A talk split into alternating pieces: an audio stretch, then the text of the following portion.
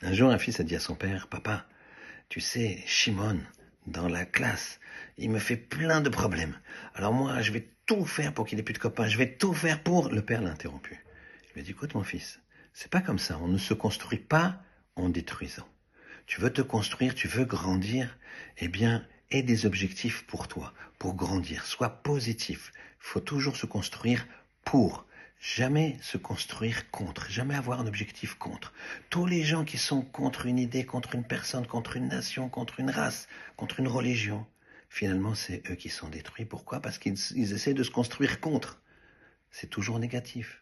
Il faut se construire pour, pour grandir, pour faire le bien autour de toi, pour les autres, pour Hachem.